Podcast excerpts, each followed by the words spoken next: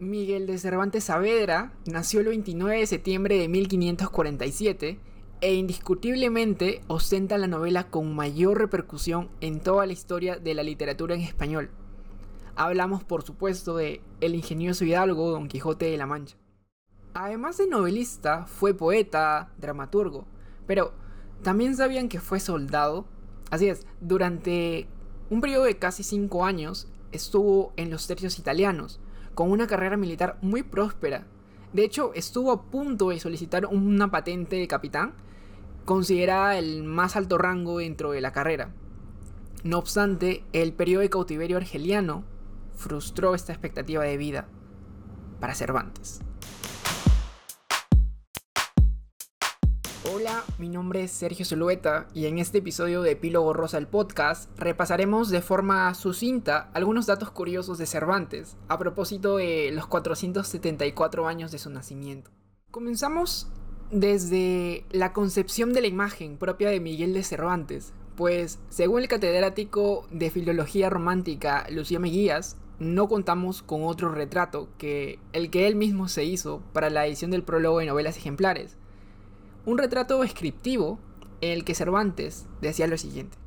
Este que veis aquí, de rostro aguileño, de cabello castaño, frente lisa y desembarazada, de alegres ojos y de nariz corva, aunque bien proporcionada, las barbas de plata, que no a 20 años que fueron de oro, los bigotes grandes, la boca pequeña, los dientes ni menudos ni crecidos, porque no tiene sino seis. Y esos mal acondicionados y peor puestos. Porque no tiene correspondencia los unos con los otros. El cuerpo entre dos extremos, ni grande ni pequeño. La color viva, antes blanca que morena. Algo cargado de espaldas y no muy ligero de pies. Este, digo, que es el rostro del autor de la Galatea y de Don Quijote de la Mancha. No es hasta 1738 en el cual aparece el primer retrato de Cervantes firmado por William Kent, en el que lo titula Retrato de Cervantes Saavedra por él mismo. En síntesis podemos decir que la imagen per se de Cervantes no existe sino que es una construcción colectiva que la sociedad le ha brindado.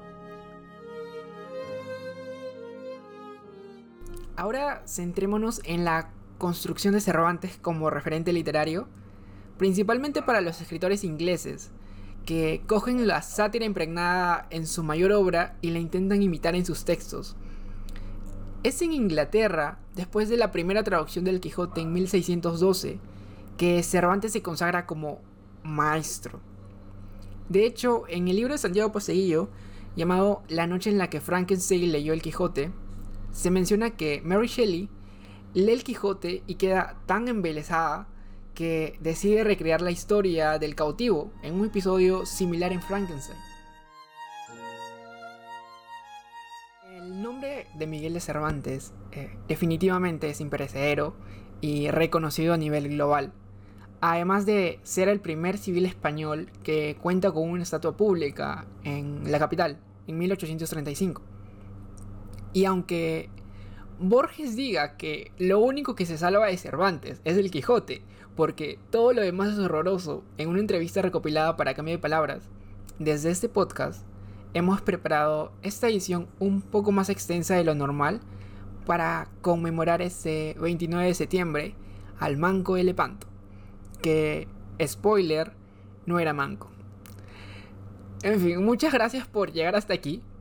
Eh, pueden seguir a Epílogo Rosa en las múltiples plataformas disponibles y enviarnos eh, sugerencias sobre nuevos episodios que consideren para este espacio. Muchas gracias. Hasta la próxima.